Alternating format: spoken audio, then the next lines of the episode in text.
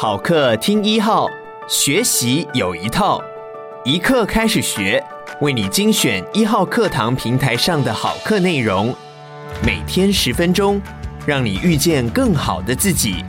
现在就订阅一号课堂 Podcast，在第一时间收听到我们提供的精彩内容吧。接下来请听刘少雄的《唐宋词的情感世界》。大家好。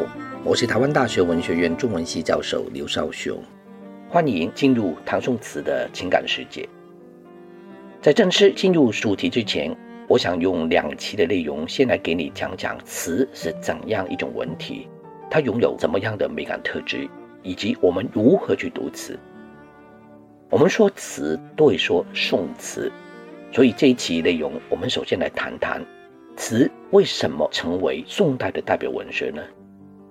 其实呢，这跟宋代文化的特性是分不开的。那么，宋代文化的特性是什么呢？我们都知道，宋代自统一政权以来，都是处于相当艰难的境地，内忧外患，积弱不振，不像汉朝、唐朝那样的富强。但是，国势贫弱的宋，却是在秦汉统一王朝之后，连坐最长的朝代。唐代只有两百八十九年，宋代却有三百一十九年。两宋周边环伺的敌人都非等闲之辈，先后是辽、金两大强敌，最后面对的是横扫欧亚的蒙古。北宋被金所灭，宋之南渡虽然失去了半壁江山，但也支撑了颇长的时间。可见宋绝非不堪一击的弱国，仍然有它顽强的一面。这种国族精神也反映在宋代整个文化当中。郑谦词曲的特质里。曾经这样的说：“他说，宋朝的一切都足以代表中国文化应有方面，不止词这一端。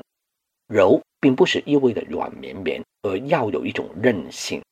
这个韧是强韧、坚韧的韧。宋词代表中国文化应有的一面，但所谓应有，并不是意味的缠绵软弱，而是要有一种坚定的生命力，可以称之为韧性。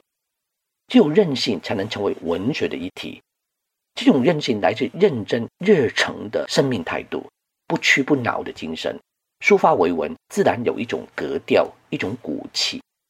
词虽然写感伤之情，但名家的作品普遍都不卑下，反而比例很沉着、豪荡、抑扬有致。正因为有这种韧性在，宋词里所表现的那种执着的信念，即使岁月多变、人事难料，但此情不渝。其实都呼应了宋人那种知其不可为而为的积极入世的情怀，如同春天的生命，像野草一般柔中带刚，有着无穷的生机。阴柔与韧性形成生命中一种不断拉扯的动力，配合着长短参差的句式、起伏变化的语调，使得词之为体，词境顿挫有致，多了一种婉转曲折的韵味。宋词的美就美在有这种跌宕之姿。我们喜欢词，爱读词，可以是因为欣赏词的文字之美，或者是被词情感动所致。那么，词情是如何感动我们，引起我们的共鸣呢？词之所以如此的美，又是怎样的缘故呢？下面我们就通过一阙词来感受一下词体的美感特质。秦观秦少游被誉为最有词性的作家，在他的词篇中最能看出词的美感特质。那种含蓄的、委婉的、迷蒙不清的美感。那下面呢，我们就借他的《惋惜下》这首词来感受词体之美。首先，我来给大家读读看这首词：漠漠清寒上小楼，小英无赖似穷秋。淡烟流水画屏游，自在飞花轻似梦，无边丝雨。细如愁，宝帘闲挂小银钩。不知道你听完之后是不是觉得很美呢？但是其实这句词要表达什么，并没有清楚说明。我们只是仿佛看到一些画面，一种氛围，一种似梦如愁的感觉。但是那样的愁绪却不明底蕴，很一般的闺怨诗之写美人迟暮、伤春怨别或怀才不遇的情怀内容是不同的。它语调很轻柔，情景交融，意境隐约凄迷，一字一句都极尽细致精美之能事，娓娓读来，自然有一种幽怨动人的韵致，不知不觉会被这种阴柔的美所吸引。接下来，我们就试着依据文本来体会它的情意吧。词的续写往往是跟着音乐前进的方式来铺排的，由外而内，由景到情，层层推进，构成相当绵密的组织。这首词就是这样的模式。第一句说：“漠漠清寒上小楼”，先写出外在的景象。“漠漠”这两个字形容广远密布的景象。“漠”这个字是双唇鼻音。中国文字声音语义往往是有关联的。你们试着念念看，一些用双唇鼻音发出来的字音，像密密麻麻、迷迷蒙蒙、渺渺茫茫、迷迷漫漫，这些词语时时给你一种迷蒙不清、舒展不开、宽泛渺远的感觉呢。作家在作诗填词，通常会考虑到用音韵配合文字来表达心情。这里的“漠漠”是形容清寒。指的是外面一大片青青寒意，而接着上小楼是说布满着天际间的迷蒙的寒气，在早上的时候由外而内蔓延到小阁楼去，这好像摄影镜头由外而内的运作，带领我们跟着这股寒气逐渐推进到室内去。接着说小阴，这天的时间是在清早，说明。那是清晨的阴郁天气下所形成的一大片寒气，无奈是形容春阴寒重的气候不可言喻。引申为这种天气也会让人感到百无聊赖、无所适从，不知如何打发。更重要的是，屋里面的人应该是一个女子吧？她心里的感受，认定她似穷秋，好像那年深秋的感觉。显然，那年深秋给他留下十分难忘的记忆。当然不会只是和天气有关了，可能另有不为所知的一件事情在那个时候发生了。此此刻的心情，原来好久好久以前就有了，在迷迷蒙蒙间都搞不清楚到底是秋天还是春天。接下来下一句呢？他说：“淡烟流水花平幽。”我们设想这个女孩还没起床，张开眼睛，仿佛看见外面大烟流水的景象，这可以看出他内心的期望。很想撇开眼前烦闷的景色，眺望远处的风光。但是仔细一看，原来不是真正的自然风光，而是屏风上面的山水画面而已。那那个“幽”字，则表达了一种经过这番转折后特别感受到的幽深。女孩子的世界被隔绝在房子里面。上面铺设好情景气氛之后，下片便诉说他的心情。从那年秋天发生了什么事呢？今天的他又兴起怎么的情绪呢？接着下来应该有有所交代，他可以明白说出，也可以暗暗的透露出来。作者采取了后者，用了比较暗喻的方式来铺陈。他说：“自在飞花轻似梦。”这“自在飞花”因此女孩子起床后站在楼台窗边看到的庭院景象。所谓自在，不是自由自在。而是自然凋落的意思，花朵自然而然的变化，那自在也暗喻了旁人不可作为的一种无奈的情怀。花兀自的开，兀自的谢，而人却无从干预。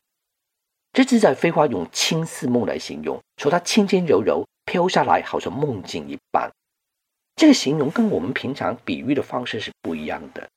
我们通常会用比较具体的事物来形容比较抽象的感觉，让人可以透过具体的物象以了解内在的情思。譬如用花开鸟叫来比喻快乐的心情，或者用玫瑰来象征爱情吧。然而，秦观在这里面却反其道而行，他竟然将实物虚化了。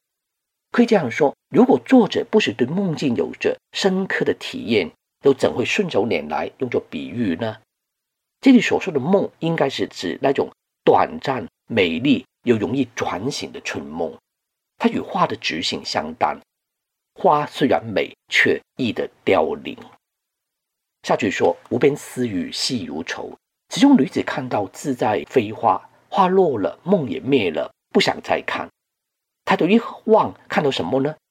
无边丝雨，已经不是之前漠漠清寒了，由近到远，烟雨蒙蒙。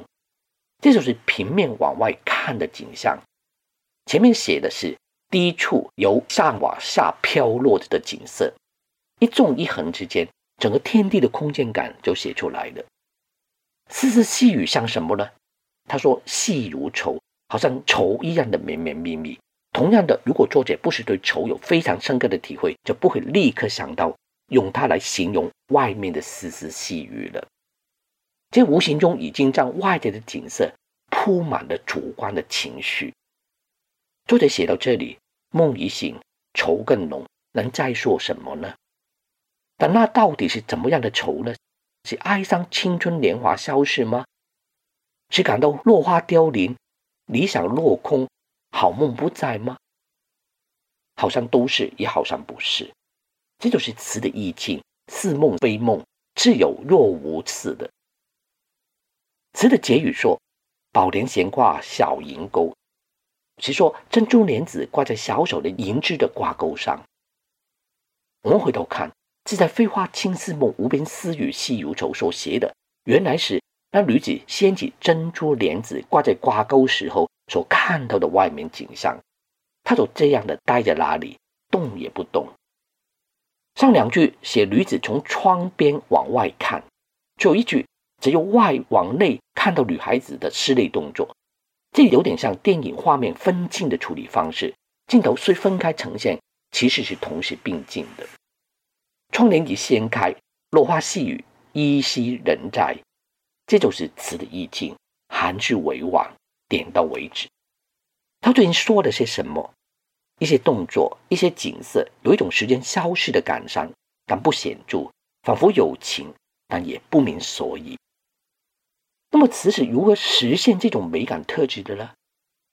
这跟词的特殊文体有关。当今的学者大多数都是这样界定词的：词是依附唐宋以来新兴曲调从而创作的新体诗。是音乐与文学紧密结合的特种艺术形式。它的内容写景多不出闺阁庭园，言情则不外乎伤春怨别，表现为一种精微细致、含蓄委婉、富有阴柔之美的特质。那词呢，又是当时流行音乐和诗歌的组合，是在商业都市文明中发展出来的，自然倾向于物质性、装饰性的美感。那么词这种文体特点是什么呢？首先是文词美，大量的文人参与创作，使得词的文句更加的优雅华美，写景更婉转深刻。文人之所以配合乐曲的诗，基本上是律诗。律诗在声韵、格律、练字、修辞上，是大家所公认最为讲究、最锻炼的一种文体。以律来和乐，就是说将如此美丽高雅的文词。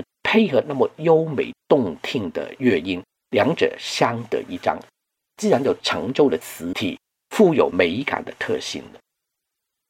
第二是音乐属性，词是配合音乐填写的。相对于绘画、建筑之为空间艺术，音乐有两个特点：一是它属于时间的艺术；二是感染性特别的强。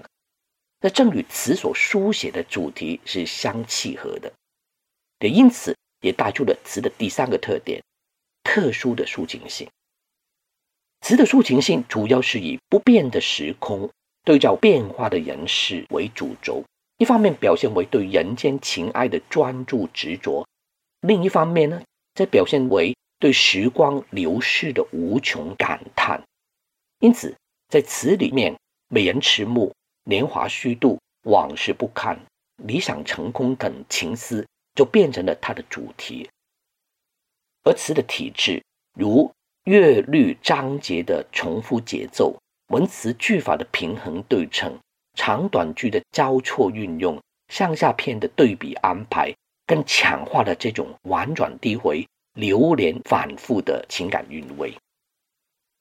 欧阳修的《生查子》这样写：去年元夜时，花市灯如昼，月上柳梢头。言曰黄昏后，今年元夜时，月与灯依旧，不见去年人，泪湿春衫袖。去年元宵节的美好，是因为有人同在，但今年则物是人非，依旧是月，依旧是那样的灯，却因为人不在，便不觉得它的美好了，反而让人触景伤情，泪满衣襟。美丽的景色与哀伤的心情，去年的欢乐与今年的寂寞，形成了鲜明的对比。因此而知，词就是一种融合着美丽与哀愁的文体，具有独特的情韵，在高雅的格调中蕴含着哀怨的情意，形成一种独具魅力、惹人怜爱的美感。